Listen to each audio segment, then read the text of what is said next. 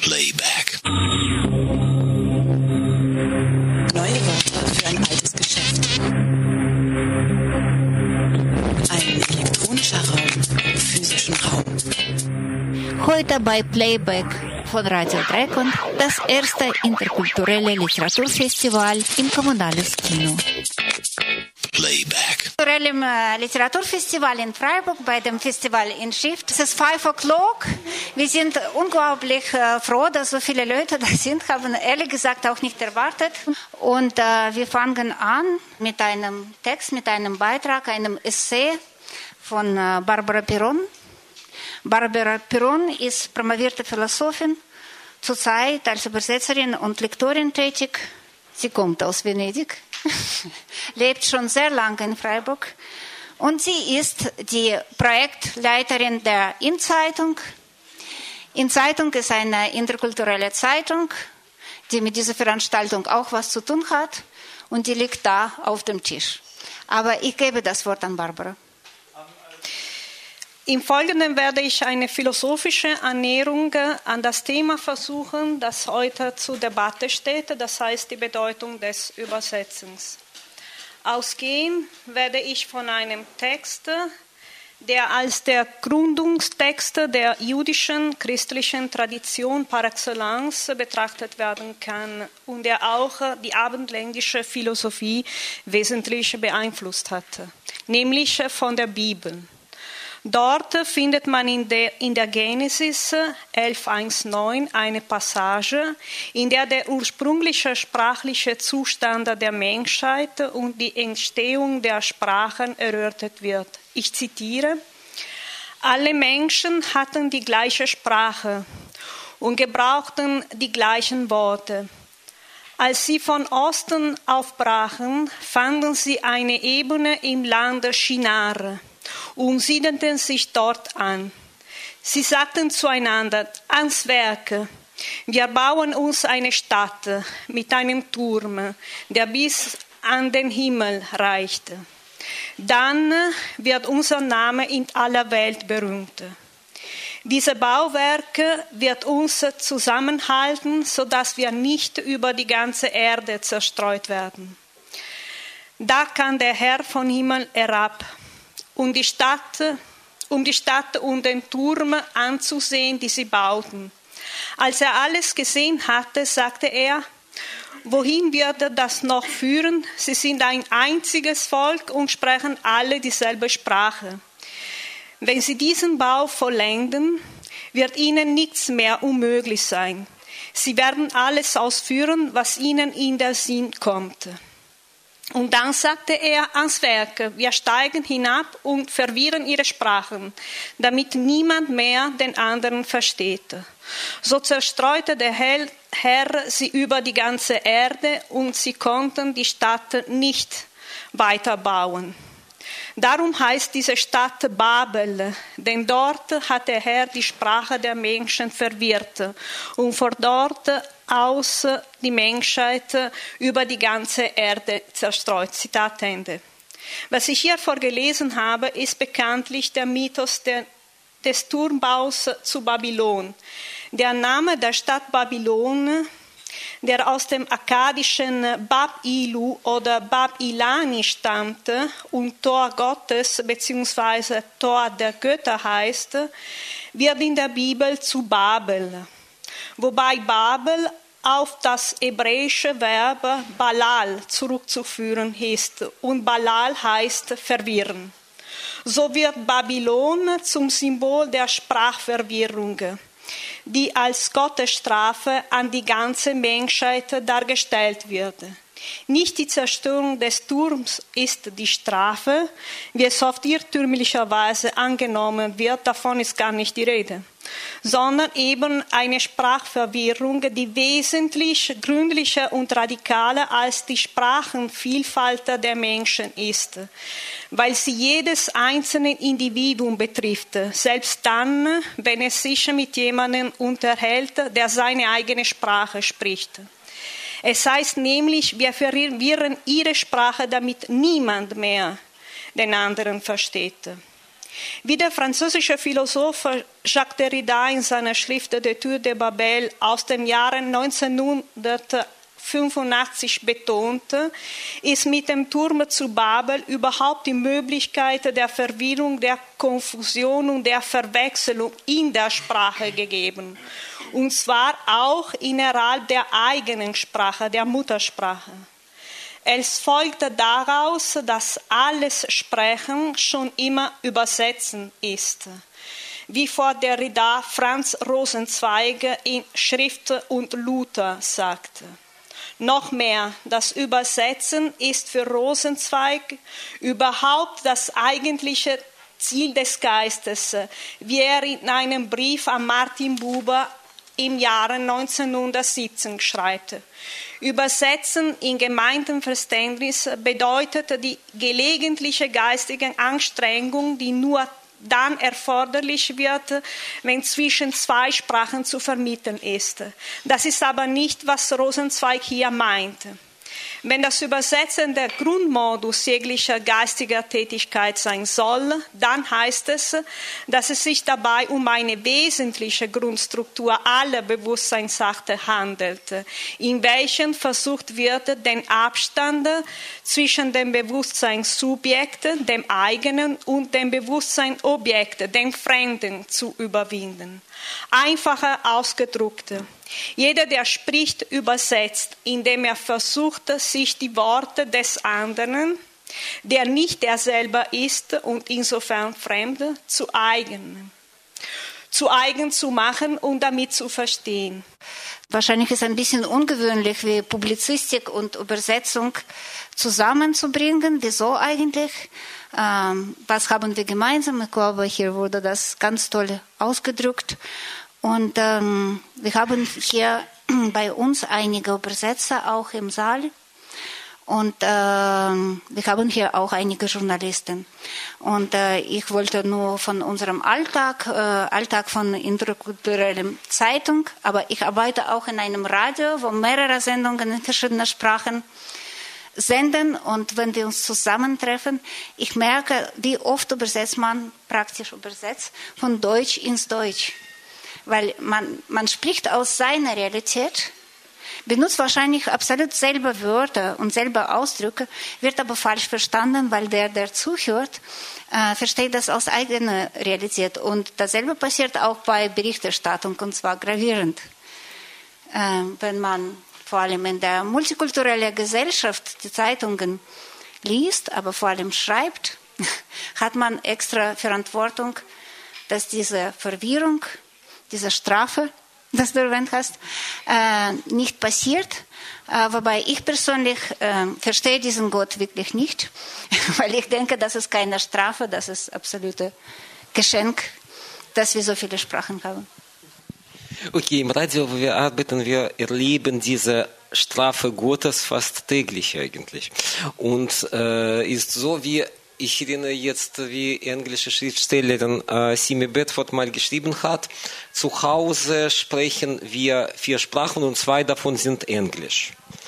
Also, so im Radio sprechen wir vielleicht äh, zehn Sprachen oder so, jede Person vielleicht weniger, drei circa oder so, aber einige davon sind Deutsch. Und ich denke auch hier in dieser Runde, besonders wenn wir so quasi nicht so ganz formelle äh, Idee haben zu treffen, so zu quatschen, Tee zu trinken und so weiter. Hier werden auch verschiedene Sprachen zu hören vielleicht, so verschiedene Deutsch, so mein Deutsch ist nicht perfekt.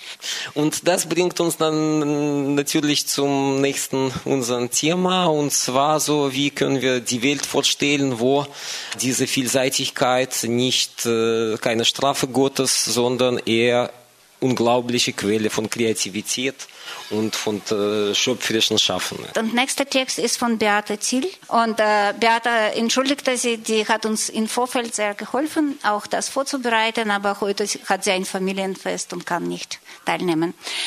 Ist gar nicht in Freiburg. Sie ist geboren in Baden-Baden und seit äh, 83 arbeitet als literarische Übersetzerin in Sprachen Englisch und Französisch mit dem Schwerpunkt Literatur aus dem Süden, das heißt aus Afrika und Karibik. Unter anderem übersetzte die Werke karibischer Autor Eduard Glisson. Äh, und äh, 2014 erhielt Beate Thiel äh, Internationalen Literaturpreis von Haus der Kulturen der Welt in Berlin für ihre Übersetzung des Romans Das Rätsel der Rückkehr von Daniela Föhr. Was interessant ist an diesem Preis übrigens, das fand ich wirklich ganz, ganz toll, dass es so Preis überhaupt gibt. Der Preis wird beide gegeben, den Autor und der Übersetzer oder in dem Fall der Übersetzerin. Und das finde ich als Form ganz, vor allem in dem Fall, wo sehr viel von diesem Text äh, in rhythmisierter Sprache oder Gedichte geschrieben ist, wirklich toll, dass man an die beiden einen Preis gibt. Ist eine wunderschöne Form, finde ich. Und äh, der Text, den wir heute aber vorlesen, übrigens äh, dieses Jahr 2015, die wurde auch in Shortliste gewählt, die Beate Thiel. Also wir haben eine ganz tolle Übersetzerin bei uns in der Stadt. Und äh, dieser Text, aber was wir heute vorlesen, ist ein anderer Text. Und das ist ein Text von ähm, beide, von Edouard Glissant und Patrick Chamisseau. Äh, und es geht um ein für uns ziemlich äh, aktuelles Thema. Und zwar, mh, der, äh, der Text heißt, ähm, wenn die Mauern fallen und es geht um die, äh, sagen wir, Bewegungsfreiheit, Reisefreiheit für die Menschen. Und ein Ausschnitt davon wird jetzt Susanne uns vorlesen. Susanne ist übrigens äh, Mitglied der Redaktion der Innenzeitung und ein Mensch, der sehr viel mit der Übersetzung von Deutsch ins Deutsch zu tun hat und wird hoffentlich dazu noch ein paar Wörter später sagen. Aber jetzt liest er den Text oder einen Ausschnitt aus diesem. Mauer und Weltbeziehung. Die Versuchung, Mauern zu errichten, ist nicht neu. Jedes Mal, wenn es einer Kultur oder Zivilisation nicht gelang, den anderen mitzudenken, sich mit dem anderen zu denken, den anderen in sich zu bedenken, wurden diese Abwehranlagen aus Steinen, Eisen, Stacheldraht, Elektrozäunen oder abgeschotteten Ideologien gebaut und stürzten zusammen, um irgendwann mit neuen, schrillen Begründungen wieder dazustehen.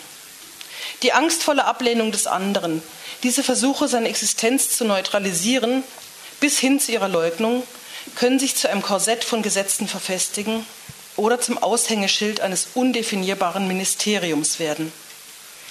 Die Ablehnung des anderen kann sich auch zu einer Glaubensauffassung vernebeln, die von vielen Medien verbreitet wird, die ihrerseits den Geist der Freiheit hinter sich lassen, um im Schutze der herrschenden Mächte und Kräfte nur nach einer noch größeren Verbreitung zu streben.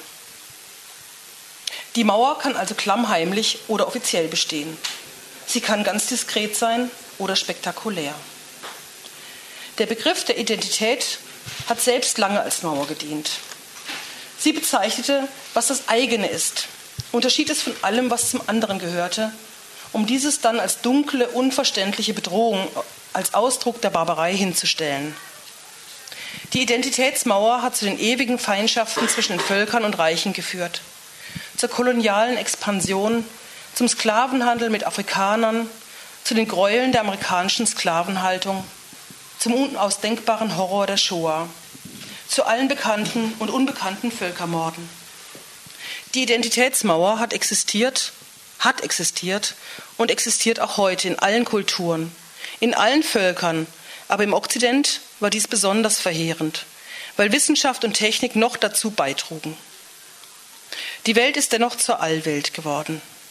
Die Sprachen und Kulturen, die Zivilisationen, die Völker sind sich dennoch begegnet, sind aneinander zerschellt oder haben sich gegenseitig verschönert und befruchtet, häufig ohne es zu wissen oder zu demonstrieren.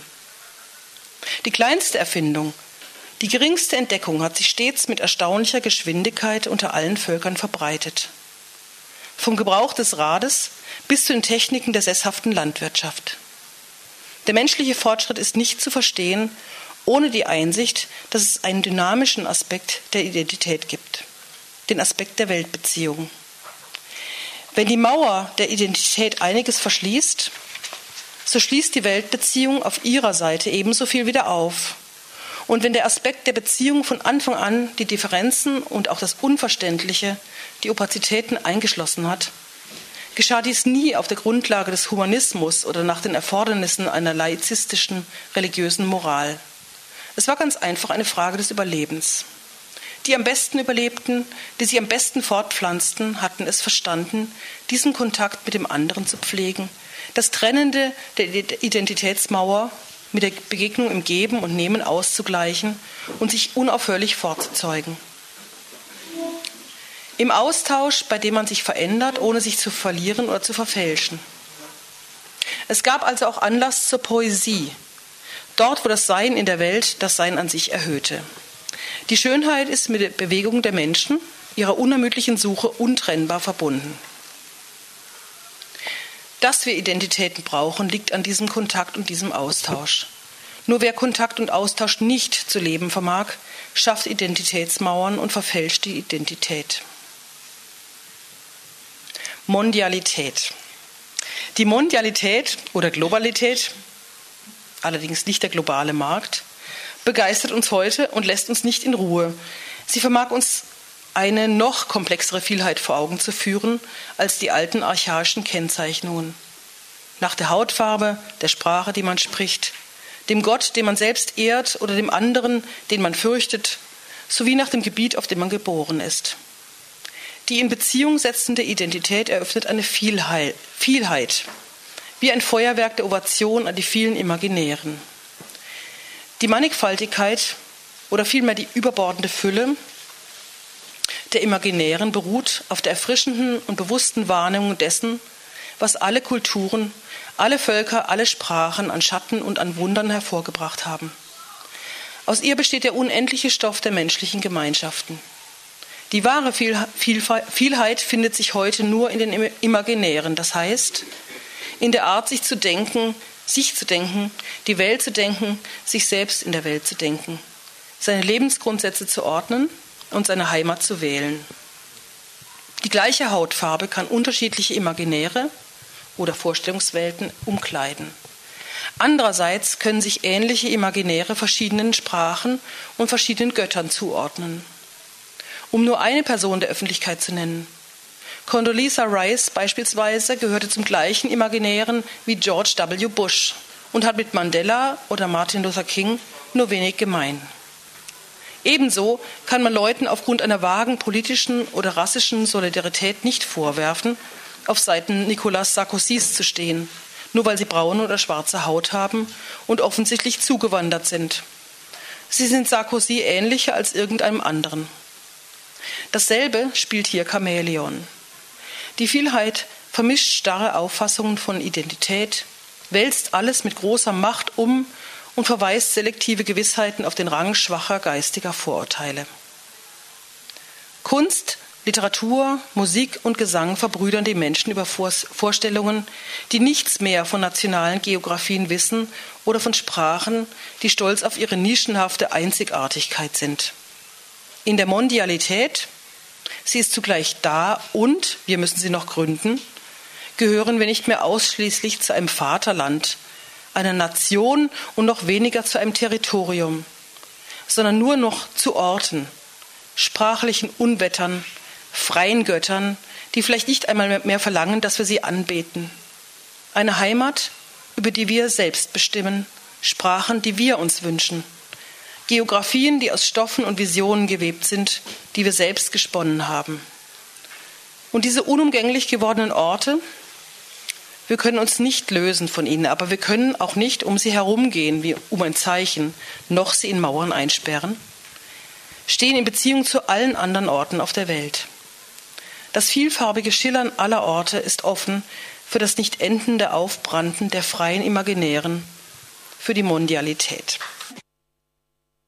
Und äh, die Art, mit der Clisson Identität definiert, bin ich äh, nicht ganz einverstanden oder möchte ich ergänzen. Mhm. Also ich gehe mal von der Entwicklungspsychologie aus und die sagt ja, je besser die Bindung an eine Bezugsperson ist, desto besser kann ich mich der Welt öffnen. Und ich würde sagen, je mehr ich meine eigene Identität gefunden habe, desto besser kann ich mich anderen Kulturen öffnen. Und erst definiert für mich also die Identität einfach zu negativ. Also das ist für mich ein ambivalenter Begriff. Äh, also mich finden und damit die Möglichkeit finden, mich anderen zu öffnen. Ja, ich möchte mich ähm, zum Teil dem Herrn, ähm, der eben gesprochen hat, anschließen mit der ähm, Definition und mit der psychologischen Definition.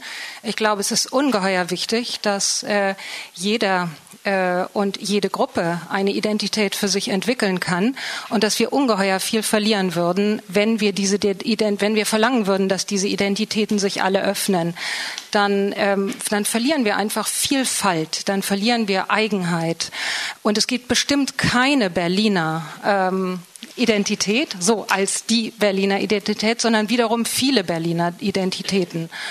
Und ähm, entscheidend ist nur, dass es zum Teil ähm, aufgrund der nationalen Entwicklungen ähm, die Mauern, äh, dass die Mauern aufgebaut wurden zwischen den Identitäten und die äh, verschiedenen Identitäten der Ethnien angefangen haben, miteinander zu konkurrieren. Aber wahrscheinlich haben sie das immer schon getan. Ähm, und äh, und ich, ich denke, wenn wir, ähm, wenn wir aufgeben, diese klaren Identitäten für uns selber, ja, die, die sicherlich wiederum, äh, wir können ja auch mehrere Identitäten haben in uns. Ähm, wenn wir die aufgeben würden, dann wären wir gar nicht mehr in der Lage, äh, die Welt wirklich zu erfassen und Ordnung herzustellen. Wir brauchen auch Ordnung um leben zu können und um in dieser Welt mit den vielen Menschen leben zu können. Ich wollte ja. nur kurz ergänzen. Das ja. ist ganz klar für mich mhm. in dem Text auch nicht drin, dass man seine Person, also ich habe es zumindest nicht rausgelesen. Das ist ja auch wieder eine sprachliche Geschichte. Ich habe nicht rausgelesen, dass es heißt, man gibt seine persönliche Identität auf, sondern ich habe schon rausgelesen, dass es um nationale, religiöse und kulturelle Geschichten geht. Also ich, also ich habe es zumindest so verstanden. Ich denke mal, das Problem, was, was diese Mauern wachsen lässt, ist nicht, dass ich mich meiner Familienzugehörigkeit zugehörig fühle oder der Sprache meiner Familie oder dem Dialekt oder der, dem Humor meiner Familie, sondern es geht für mich in dem Text eindeutig um nationale und religiöse Grenzen oder vielleicht auch sprachliche, die vielleicht gar nicht existieren. Ich habe da schon eine Unterscheidung gesehen, aber ich finde es sehr spannend, dass es jetzt aufkommt, weil das sind wirklich zwei Themen. Also ich glaube persönliche Identität und kulturelle. Also das sind wirklich zwei Sachen und ich glaube, das wäre auch ein spannender Punkt, das nochmal nachher genauer anzuschauen. Mir fällt jetzt auf, dass wir im Grunde einerseits über Sprachen immer sprechen, andererseits über geografische Räume. Ne? Das finde ich interessant. Das hat natürlich viel miteinander zu tun. Ähm, ist aber natürlich nicht das Gleiche, weil wir haben natürlich mittlerweile Orte, an denen mehrere Sprachen gesprochen werden. Also ich finde jetzt auch durch die Texte zieht sich das so ein bisschen durch, dass es diese Ambivalenz gibt zwischen welche Sprache spreche ich, welcher Kultur ordne ich mich zu und aus welchem geografischen äh, Raum komme ich her. Also das ist natürlich spannend bei Babel, weil da haben wir einen geografischen Raum, in dem quasi auf einen Schlag ganz viele Sprachen entstehen. Aber im Grunde haben wir ja immer noch so ein bisschen diese Vorstellung, dass ähm, verschiedene Räume haben verschiedene Sprachen und eine Sprache hat jeweils ihren Raum. Aber das ist natürlich eine alte Vorstellung, die im Grunde den Geist heute natürlich nicht mehr trifft. Heute haben wir natürlich in einem Ort wie Berlin Unmengen Sprachen. Wir haben auch in diesem Raum äh, Unmengen von verschiedenen Muttersprachen und wir haben auch dazu noch mehrsprachige Menschen, die nicht nur eine Muttersprache haben. Also es ist ein bisschen die Frage, ist dieses selbst, sich selbst finden, an was ist das gebunden? Ich glaube nicht, äh, Alex, ähm, dass es nur ein Zustand, der also für unsere heutige Zeit äh, zu treffend ist. Es war schon immer so, auch in der Antike, wenn wir an das Altgriechische oder an das, an das Latein als Weltsprachen sprechen. Die existierten parallel zu vielen anderen Muttersprachen. Das heißt, die Sprecher dieser Weltsprachen waren in erster Linie keine Muttersprache. Ja, Aristoteles hatte nicht als Muttersprache Griechisch, hat aber eine ganze, seine ganze Werke auf Griechisch verfasst. Er stammt ursprünglich aus den Ionien, das heißt äh, aus dem heutigen Gebiet der Türkei. Also, äh, und da hat er ursprünglich einen Dialekt äh, zu Hause geredet. Das ist gar nicht Griechisch. Er war auch nicht frei, er war eine Metöke. Also deswegen eine Sklavin also eine Art von Sklave, der integriert war. Aber äh, deswegen, wir sehen auch die Pluralität der, der äh, Gesellschaften hat es immer schon existiert im Grunde genommen. Es ist nicht etwas Neues. Was heute sich geändert hat, ist, dass die, die, die Menschen können viel schneller reisen als vorher ne? und sich bewegen von einem Ort zu einem anderen. Und damit äh, gehen wir zu unserem nächsten Text und es geht um Europa. Europa und äh, europäische Identität. Und zwar dieser Text kommt von Alda Campos also Alda ist Journalistin, akademische Mitarbeiterin bei der Hochschule Fortwagen. Sie wurde in Rio de Janeiro, Brasilien geboren und lebt seit 20 Jahren in Freiburg. Das alles wusste ich.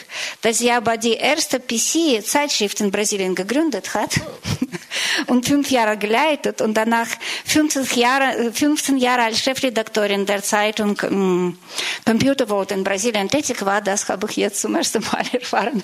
Das finde ich super interessant. Und äh, die wird uns unsere Texte, ihre Essay von In Zeitung die mal in, in europäischer Ausgabe von In-Zeitung äh, gedruckt wurde, vorlesen. Ich sehe noch, was ich früher sah. Als ich nach Deutschland kam, hat mein Schwiegervater, er, er konnte kein Wort Deutsch, äh, Englisch und ich konnte kein Wort Deutsch. Und äh, das Einzige, was er macht, er hat gesagt, ich sehe was, was du nicht siehst. Und das ist grün. Und das war äh, für mich immer sehr, sehr toll. Das war meine, meine einzige Verbindung mit ihm. Und das hatte mit der Sprache zu tun. Von daher äh, habe ich so genannt. Ich sehe noch, was ich früher sah. Äh, wenn ich vor 20 Jahren jemand in Brasilien sagte, ich war im Urlaub in den USA, war die Reaktion cool. Wenn ich jemandem erzählte aber, ich war im Urlaub in Europa, war die Reaktion wow. Da war eine Mischung aus vielleicht unbewusstem Respekt für die Prinzipien, Bewunderung für die Kultur, Zurückhaltung wegen der Frühgeschichte, wahrscheinlich auch Neugier gegenüber einem weit entfernten Kontinent. Zumindest im Vergleich zu Small World in Florida, ein beliebtes Urlaubsziel von Brasilianern. Natürlich hätte so ein Gespräch damals nur unter einem geringen Teil der Bevölkerung Brasiliens stattfinden können. Dem Teil, der es sich überhaupt leisten konnte, Urlaub zu nehmen und dann sogar noch ins Ausland zu fliegen. Oh ja, umso mehr Respekt für diese alte Welt mit ihrem sozialen Netz, das ist kein Facebook, über den sozialen Abgründen. Egalité, Fraternité et Liberté als gemeinsame Nenner? Ja, könnte man so sagen. Für mich war das so. Damals war für mich Europa einfach sophisticated. Ja, das war einmal. Nach 20 Jahren Deutschland, jetzt schon 23, und einigen Jahren Euro-Krise ist die Mystik fast ganz weg. Was aber ist dann von diesem Europa für mich geblieben? Ja, ich habe zweifellos viele Europäer getroffen, die ich als überhaupt nicht kultiviert, gebildet, niveauvoll oder sophisticated bezeichnen würde. Und ja, ich habe in diesen 20 Jahren gesehen, wie die sozialen Abgründe sich vertieft haben. Und die meisten Migrationsbewegungen über die noch offenen Grenzen zeigten mir nicht die Vitalität des Kontinents als wirtschaftliche Einheit, sondern einfach pragmatische Bewegungen von Leuten, die ihre Zähne in Ungarn behandeln lassen oder in Großbritannien dank National Health kostenlos ihre Kinder zur Welt bringen wollten oder von Leuten, die einfach mal nach Deutschland zu Aldi fahren, in Frankreich Shrimps kaufen oder in der Schweiz tanken. und natürlich die traurige Bewegung der Armut. Trotzdem spiele ich, ich sehe was, was du nicht siehst und weigere mich nur, die Politiker in Brüssel mit ihren rahmenlosen Brillen und ihren leeren Worten als Europäer zu bezeichnen. Und ich weigere mich, ein Europa vor und eines nach der Währungsunion zu definieren oder die Wiege der Demokratie als Bettler zu sehen. Das war damals Griechenland und wir haben es gesehen, wie das sich entwickelt. Nicht die Weltwirtschaft, sondern Prinzipien und Werte, festgeschrieben oder nicht, bilden die europäische Essenz für mich. Wenn es Egalität nicht gibt, dann zumindest Fraternität und Liberté. Respekt, Toleranz, Meinungsfreiheit, der Lebensstil, den ich teile, eher frugal und authentisch, Verantwortung füreinander und für die Erde. Wie es Bob Dylan schon vor lange angekündigt hat, the times they are changing. Lass uns aber hoffen, dass das, was wirklich zählt, bleibt. Familiensprachen und äh, jetzt kommen wir dazu, aber vorher wollte ich Alexander Rauschel äh, ganz gern hier vorstellen. Der ist Historiker, Kulturwissenschaftler und Journalist. 2013 bis 2015 Redakteur bei Amtsblatt der Stadt Freiburg. Alex äh, macht aber außer seiner journalistischen Tätigkeit viele, sehr viele andere Sachen. Ich nehme noch nur ein äh, paar. Freiberuflich ist er tätig bei uns, bei In-Zeitung, bei Goethe-Institut, Karlschutzhaus und Radio Dreikland. Und seine Themen sind normalerweise Politik, Geschichte und Kultur, heute aber Familiensprachen. Was redest du da? Jede Familie hat ihre Sprache, eine Familiensprache. Ein Land, eine Sprache. Hm. Ich glaube, in jedem Land werden Tausende von Sprachen gesprochen, denn jede Familie hat eine eigene mit Begriffen, die nur hier existieren. Schon bei den Kosenamen fängt es an. Diese Vielfalt geht oft über die Schatzis und Mausis hinaus. Wenn ernsthafte Kollegen mit dem Partner telefonieren und zufällig hört man ein zärtlich, ein zärtlich gemurmeltes Wort, das einen erröten lässt oder losprosten vor Lachen. Auch manche Wörter aus der individuellen Kindersprache bleiben im Familienwortschatz erhalten. Die regionale oder kulturelle Zusammensetzung einer Familie bringt stets auch eine einzigartige Sprachfamilie hervor. Da braucht nur ein Bayer eine Schwäbin zu heiraten und schon entstehen eine einmalige Kombination von Begriffen und Aussprachen. Meine Eltern haben sich in der Schweiz kennengelernt, ein Land, in dem es drei Sprachen gibt, vier mit dem Rätoromanischen. Ich kam im französischsprachigen Landesteil zur Welt. Meine Mutter hatte die deutsche, mein Vater die spanische Staatsangehörigkeit. Die Sprache welchen Elternteils sollte man sprechen? Aber wenn das Kind irgendwann in die Schule kommt, muss es doch die Ortssprache sprechen. Es war noch komplizierter.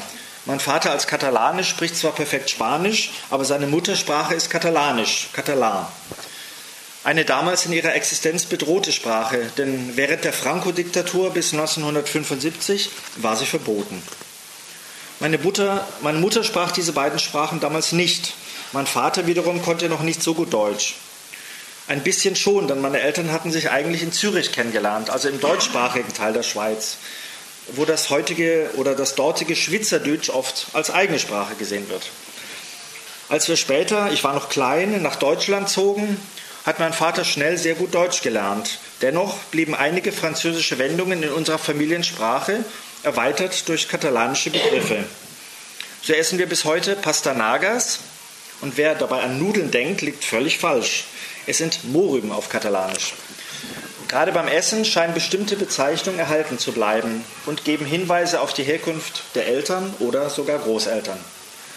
Zum Geburtstag gratulieren wir uns zu Hause mit dem traditionellen Wunsch für ein langes Leben, per Molsange, was ein französisches Bon Anniversaire natürlich nicht ausschließt. In den Ferien war ich als Kind oft bei meiner Großmutter. Wir haben in Stuttgart gelebt, sie in Hessen. Also kommt noch Hessisch dazu? Nein, sie kam aus Schlesien, das erst nach dem Krieg, das erst nach dem Krieg polnisch wurde. Daher verwendete sie viele schlesische Begriffe. Ausrutschen hieß Kageln, ein Hocker war eine Ritsche, der Senf hieß Mostrich, man goss sich eine Tunke, eine Soße, über seine Kulkis, das sind Erbsen, und zum Nachtisch gab es Hefeklöße mit Blaubeeren, Dampfnudeln mit Heidelbeeren. Und dazu eine Tasse dünne Lorke, ein dünner Kaffee oder umgangssprachlich Muckefuck. Das Schlesisch meiner Großeltern war deshalb besonders interessant, weil mein Opa aus Zentralschlesien kam, meine Oma aber aus Oberschlesien, dem östlichsten Zipfel, in dem Deutsche und Polen zusammenlebten. Dort existierte neben Deutsch und Polnisch auch das sogenannte Wasserpolnisch, ein Dialekt, der bis heute existiert, zugleich aber auch als gemeinsame Verkehrssprache für Deutsche und Polen in Oberschlesien fungierte. Manchmal sagte mein Opa, wenn er sie ein bisschen ärgern wollte, dass sie da hinten doch alles halbe Polen gewesen wären. Das war Unsinn, aber da, war meine, da meine Oma vor der Flucht aus Schlesien natürlich viel Kontakt zu Polen gehabt hatte, hatte sie auch einen beachtlichen wasserpolnischen Wortschatz, der oft beim Schimpfen und Fluchen zum Vorschein kam. Und ganz besonders vom Kartenspielen. Pironje oder Moi Boże habe ich oft beim Rommespielen mit ihr gehört. Individuelle Familientraditionen gibt es häufig beim Weihnachtsessen, ist mir aufgefallen. Bei uns unverzichtbar, Heiligabend mittags eine gute schwäbische Maultaschensuppe, abends immer chinesisch. Fragt mich nicht warum, aber es muss sein. Dazu katalanischer Cava-Sekt, am Weihnachtsfeiertag dann ein Huhn aus dem Backofen, katalanisches Rezept, gefüllt mit Obst, Marons, Maronen und Pignons, Pinienkern. Zum Nachtisch schlesische Mohnklöße aus Teig mit frischem Mohn, spanischen Taureau, eine Süßigkeit im Stil von türkischem Honig, gute Schweizer Kekse und ein echter Panettone aus Italien. Halt! Warum Italien? Keine Ahnung. Vermutlich, weil ich ihn so gerne mag. Man muss ja auch ein bisschen über den eigenen Familientellerrand hinaussehen. Glaube auch, dass Übergang ist klasse und daher können wir wahrscheinlich gleich zum nächsten Text äh, gehen. Äh, Barbara Heniges. Ähm, wahrscheinlich, ich stelle vor, ich habe hab nicht abgesprochen, einfach was ich gefunden habe äh, über sie. Übersetzerin, die hat sehr viele schwarze amerikanische Romane übersetzt, unter anderem Zora Neale Huston die in den 20er und 30er Jahren des 20. Jahrhunderts die zentrale Figur der Harlem Renaissance war und lange als unübersetzbar galt. Und für die Übersetzung des Romans und äh, ihre Augen schauten Gott wurde sie dem, mit dem Stuttgarter Literaturpreis ausgezeichnet. Wahrscheinlich äh, Ergänzung dazu, leider haben wir das. Ich habe, ähm, also die, die Neale Hurston, die ich vor allen Dingen übersetzt habe, gilt als die, die Mutter der afroamerikanischen Literatur.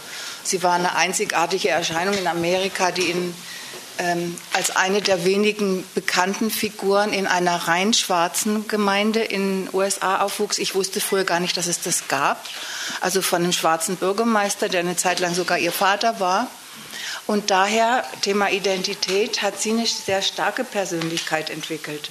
Also sie hat später dann, als sie aus diesem Südstaatenstädtchen Eatonville bei Orlando ähm, nach Norden gezogen ist, diese Stärke mitnehmen können in die weiße Welt. Sie war dann die erste äh, schwarze Studentin, die am Barnard College studiert hat. Sie war die erste Schwarze, die ähm, Ethnologie studiert hat an der Columbia University bei, bei Boas.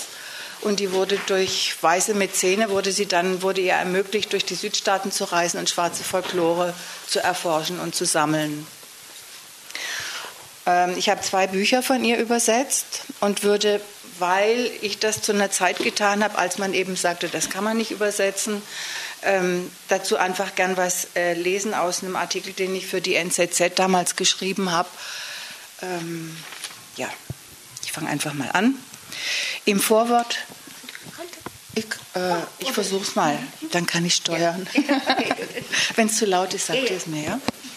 Im Vorwort zur deutschen Ausgabe von James Baldwins Theaterstück The Amen Corner hieß es programmatisch, es ist darauf verzichtet worden, den amerikanischen Negerslang in der Übersetzung nachzuahmen. Weder ein deutscher Ersatzdialekt noch ein imitierter Negerslang kann dem Original nahe kommen. Ich glaube, es ist doch besser von weiter weg.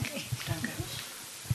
Bis in die 80er Jahre des 20. Jahrhunderts galt Black Slang in den USA, also auch dort, auch in den USA, als minderwertiges Kauderwelsch.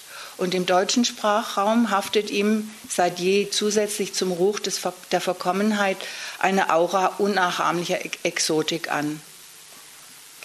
Ein bekennender Verehrer Soren Neil Hurstens, das ist ein deutscher, sehr bekannter deutscher Romanist und Publizist, ähm, verehrt Soren Neil Hurston sehr, hat lange auch in San Francisco unterrichtet, behauptete, nachdem er meine Übersetzung gelesen hatte, die Schriftstellerin habe jetzt Zitat, das Englisch der Afroamerikaner im Medium der Schriftlichkeit neu erfunden, habe es als eine Form komplexer Artistik entdeckt und inszeniert, weshalb er mit allem akademischen Aplomb forderte, also mich praktisch aufforderte oder den Verlag aufforderte, sie sollten das nochmal übersetzen lassen und man solle auf ein deutsches Äquivalent für die Abweichung des afroamerikanischen Englisch von der englischen Hochsprache verzichten und versuchen, dem Leser diese Differenz über ausführliche und philologisch kompetente Kommentare nahezubringen. Also mir geht fast die.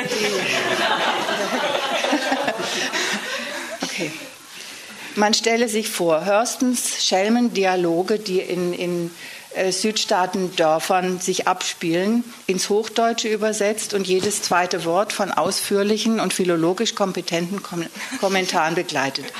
Nicht nur Verachtung, auch Liebe kann töten. Was Wunder, dass die meisten Versuche, ein so verteufeltes wie verherrlichtes Sprachgebilde ins Deutsche zu übersetzen, bis in die jüngste Zeit tatsächlich schief gingen. Eine der wenigen leuchtenden Ausnahmen war Hans Wollschlägers deutsche Fassung von Robert Govers Roman ähm, 100 Dollar Misunderstanding, ein 100 Dollar Missverständnis. Vielleicht kennt das jemand von Ihnen. Ähm, die schon 1965 ein gerissenes deutsches Idiom für schwarzen Slang aufbot. Andere Übersetzungen dagegen ließen Afroamerikaner mal mit gestellten Genitiven um sich werfen, mal in mysteriösem Anfängerdeutsch radebrechen. Beispielhaft dafür ist das, ist das Gestammel das in einer 1987 erschienenen Übersetzung von Grace Paleys Erzählung The Little Girl schwarzen Figuren in den Mund gelegt wurde. Zitat: Bist zu Hause davon für einen Besuch, du Löwe, Zahn, du, und er fährt mit der Spitze seiner Zunge dem Rand ihres Ohrs lang. Ich hab's dir sagen, Charlie, sie kochen's heiß, sie essen die Püree, die sie angerichtet haben, das Menü bringt mich weiter oben auf dem Staatsgebiet ins Loch und das wegen nichts als wegen einer Knochendiät und ich habe davon sowieso schon zu viel. Zitat Ende. Beim Vergleich mit dem Original bestätigt sich der Verdacht, dass weder Black Slang noch die Möglichkeiten deutscher Umgangssprache erforscht wurden. Püree für Englisch Mess weckt die Vorstellung von Kartoffelbrei und nicht, und nicht von Samenerguss oder Schlamassel. Bei Diät denkt man an Fastenkur und nicht an Sex. Und die befremdliche Knochendiät unterschlägt die Tatsache, dass Bone im Black Slang ein geläufiger Ausdruck für das männliche Sexualorgan ist. Die Übersetzung demütigt den schwarzen Erzähler und seine Figur und verleitet deutschen Lesern die Lektüre. Erst gegen Ende des 20. Jahrhunderts hat man in den USA und dann auch in, in unseren Breiten begonnen, African American English als eigenständigen, nach festen Regeln funktionierenden Dialekt ernst zu nehmen. Ich würde jetzt vielleicht mal einen großen Sprung machen wegen der Zeit und nur ein konkretes Beispiel mit ostpreußischen ähm, und aus dem Afrikanischen stammenden Wörtern. Also, okay. Also, wie Sie das äh, gelöst haben. Ja, okay. Ist dafür noch Zeit? Mhm. Nee, ist nee, lieber besser, du hältst das, ja. Beispielhaft für manche Odyssee auf der Suche nach einem einzigen wirkungsäquivalenten Wort ist die Erforschung des Begriffs Jigaboo und seiner möglichen deutschen Entsprechungen. Jigaboo gehört zu den typischen verächtlichen Etiketten von Weißen für Schwarze. Die Afroamerikaner selber benutzen sie jedoch als liebevoll ironische Schimpfwörter für ihresgleichen. Anfang der 90er Jahre beschrieb Clarence Major, das ist ein schwarzamerikanischer Linguist, Ziggerboo, etwas anders geschrieben mit Z, als einen in den Südstaaten unter schwarzen College-Studenten in den 40er Jahren üblichen Slang-Ausdruck für a crazy person. Das Dictionary of American Slang von 1986 gibt als Bedeutung für Jigaboo nur schwarze Person an, datiert das Wort aber bereits auf den Beginn des 19. Jahrhunderts. In seinem neuen Dictionary of African American Slang, der 1994 unter dem Titel Juba to Jive erschien, steckt Clarence Major nun den Zeitrahmen für den Gebrauch von Jigaboo viel weiter, nämlich von 1630 bis 1950 und nennt das Wort Chicabo, Klammer, also auf Deutsch duckmäuserische Person, aus dem Bantu als Wurzel. Entschuldigung. Der Kampf mit dem Papier. Auf der Suche nach erstens lautlich, zweitens inhaltlich und drittens entstehungsgeschichtlich vergleichbaren deutschen Schimpfwörtern kam ich von geläufigen Ausdrücken wie Hampelmann und Knallkorb, welche die Anforderungen 1 und 2 annähernd erfüllen, auf fremde anmutende niederrheinische Wortgebilde wie Hiopai, Tütenögel, Piesepampel, Jeck, Rappelfort, Kamuffel. Der gut geeignete Ausdruck Kaffer von Jiddisch Kaffer, Dorfbewohner, dummer Bauer, ungebildeter Mann, entfiel, da er im deutschen Sprachgebrauch inzwischen rassistisch geprägt ist. Irgendwann tauchten aus meiner Erinnerung Pomuchelskop und Glumskop auf. Zwei Wörter, die mir von meinen ostpreußischen Vorfahren in die Wiege gelegt wurden und auf Menschen gemünzt sind, die vor Dusseligkeit oder Verrücktheit zu allem fähig sind. Welcher deutschsprachige Leser weiß, dass Glumse im ostpreußischen bzw. polnischen Quark oder Dickmilch bedeutet und dass ein Glumskopf mithin so etwas wie eine Matschbacke ist? Aber manch einer wird so etwas ahnen. Nach mählichem Herumtappen, Zitat, wie Wieland diese endlose Suche nannte, entschied ich mich für den Glumskopf als eine der besten Möglichkeiten, Jigaboo zu übersetzen, weil er ebenso ländlich derb und doch geschmeidig, ebenso verächtlich und doch humorvoll ist wie sein afroamerikanisches Gegenstück. Mhm. Ähm, ich denke, dass der Grund, warum diese äh, Sprache verachtet wurde, hat mit Rassismus zu tun und sonst nichts. Sonst absolut nichts. Das klingt im Deutschen ähnlich, die Verachtung für Dialekte. Ja, genau. Also für deutsche Dialekte, genau, ja? Genau. Verachtung von Deutschen für ja. deutsche Dialekte. Genau, aber das heißt, dass es gewisse Deutsche gibt, die runterschauen auf andere. Ja? Aber viele schätzen auch sehr die Dialekte, gell? das ist ja, ja. anders. Ich schätze auch so. Mir fällt jetzt ähm, ein Beispiel von mir aus. Also ich schreibe auf Deutsch, werde ich gleich auch was vorlesen. Und ähm, ähm, mein Deutsch ist so eigen. Ich benutze gerne mein andere, weil meine Muttersprache Georgisch ist, ähm, auch andere Redewendungen. Und ähm, jetzt ähm, äh, ich lasse auch ähm, meine Texte lektorieren von einer deutschen ähm, ähm, professionelle Lektorin. Und jetzt hatte ich neulich so ein Erlebnis. Äh, ich habe meinen Text zu einem Wettbewerb geschickt und dann würde mir ähm, also kam Absage von ich habe nicht gewonnen und dann dazu kam noch ein Brief ähm, von einem Jurymitglied und, und da drin stand wegen der grammatikalischen Fehler in Klammern würde dieser Text nicht berücksichtigt, sonst hätte ich vielleicht, wenn ich nächstes Mal es korrigieren lassen würde, würde vielleicht ich einen ersten Platz auch äh, hätte ich bekommen.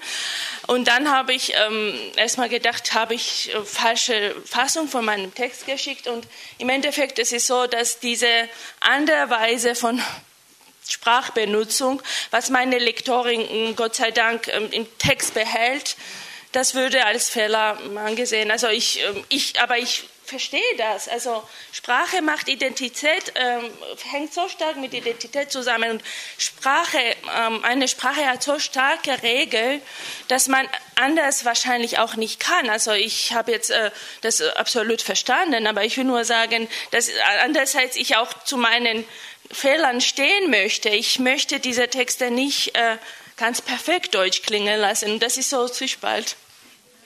Ich wollte noch mal auf die Begriffe eingehen, die so äh, für Selbstdefinition von einer Gruppe, die ja, unterdrückt wird. Also äh, Opfer von Rassismus oder von einer anderen Form von äh, ja, gruppenbezogener Menschenfeindlichkeit wird. Wir haben vorher das, was Firidun Saimolu, der deutsch-türkische Schriftsteller, mit, indem er das positiv, indem er das Schimpfwort Kanake positiv umgewertet hat, ja, äh, was ich so eine Strategie finde, um sich zu wehren, so gegen Rassismus und Diskriminierung.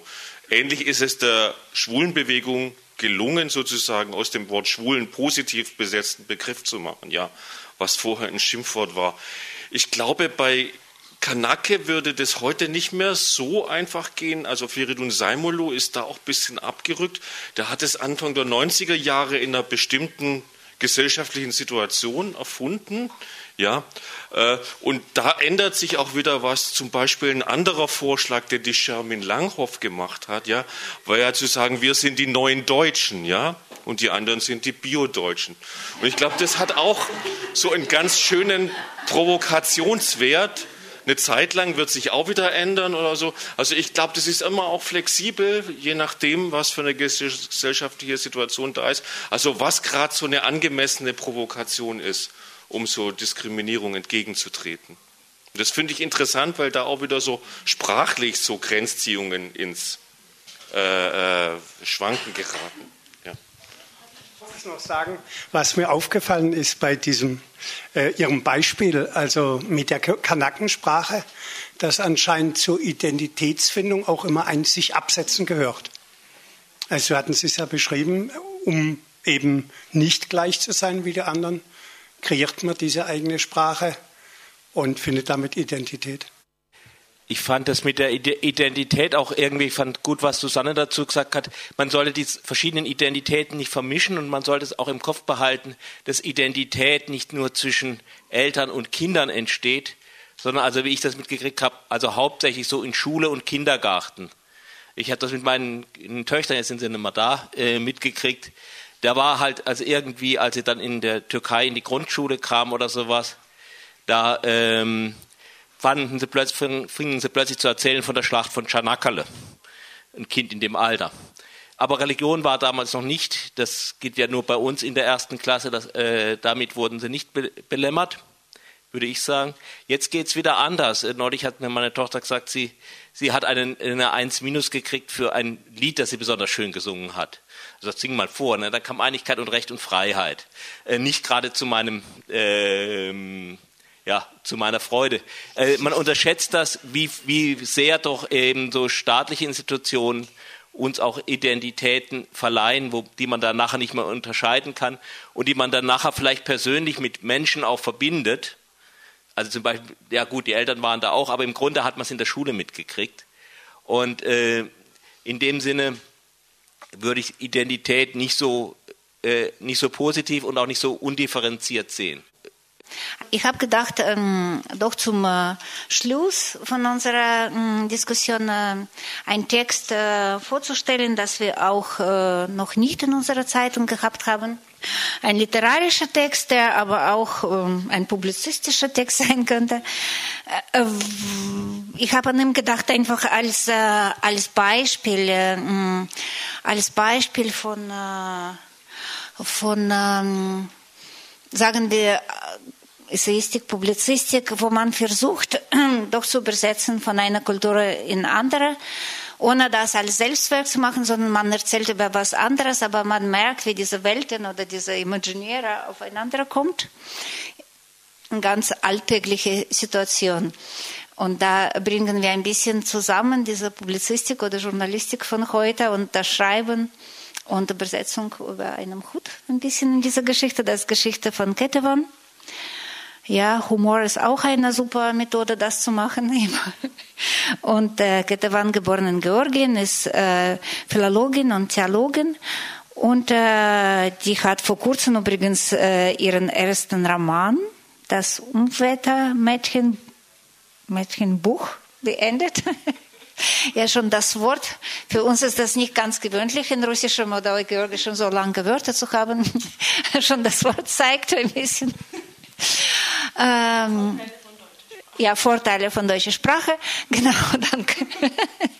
Und äh, jetzt gebe ich das Wort an die Autorin. Hermann. Meine Nachbarin klopfte gestern an der. Entschuldigung.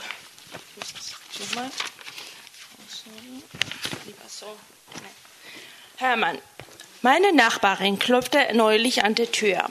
Sie fragte mich, ob ich Lust auf Hermann hätte. Dem Namen nach musste Hermann ein Mann sein, doch mir war klar, dass meine Nachbarin mit ihrer Patchwork, Luna Yoga, mit ihrer Naturliebe, Hexenverehrung, mit ihrer Fußmassage, mit Perlenkuss, mit Tauschbörsen, mit bücherwürmischen Sammelgewohnheiten kein Chanuma sein konnte. Nein, diese vielseitige Frau konnte keine orientalische Meisterin im Verkuppeln sein. Ich verstand also, dass sie mit Hermann nicht einen gewöhnlichen Mann, sondern etwas Ungewöhnliches meinte. Herr Hermann stellte sich heraus, war ein Kuchen. Und als solcher stellte er sich mir auch gleich persönlich vor. Mit einer Plastikwanne bewaffnet stand meine Nachbarin vor der Tür. Man bräuchte eine innige Bereitschaft, einen Hermann gern zu haben, und dann bräuchte er Pflege, sagte die Mittlerin. Ich hatte nicht gewusst, dass meine Nachbarin mich für so vertrauenserweckend und tüchtig hielt. Möchtest du ihn haben? fragte sie.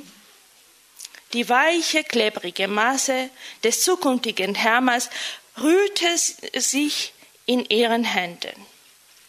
Das wichtigste Zubehör des Teiges war die genaue Beschreibung seines Pflegeverfahrens.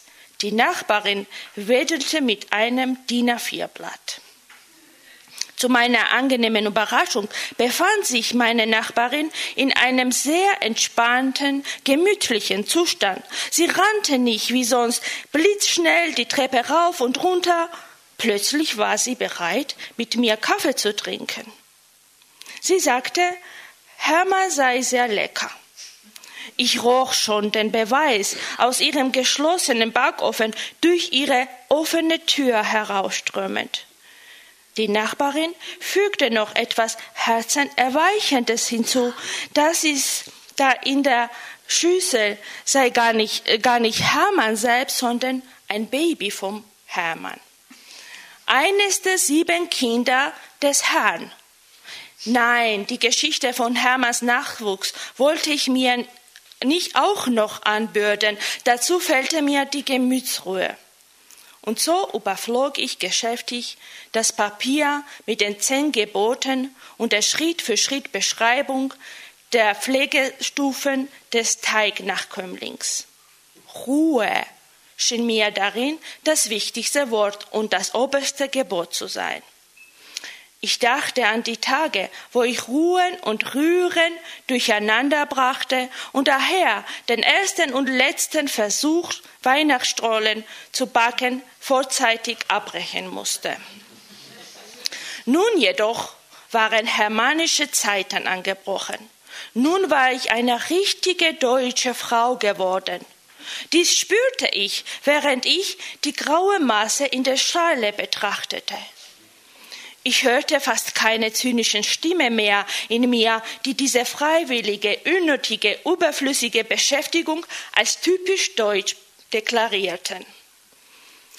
Mit frisch, frisch erwachter Zivilcourage stimmte ich also dem netten Angebot zu.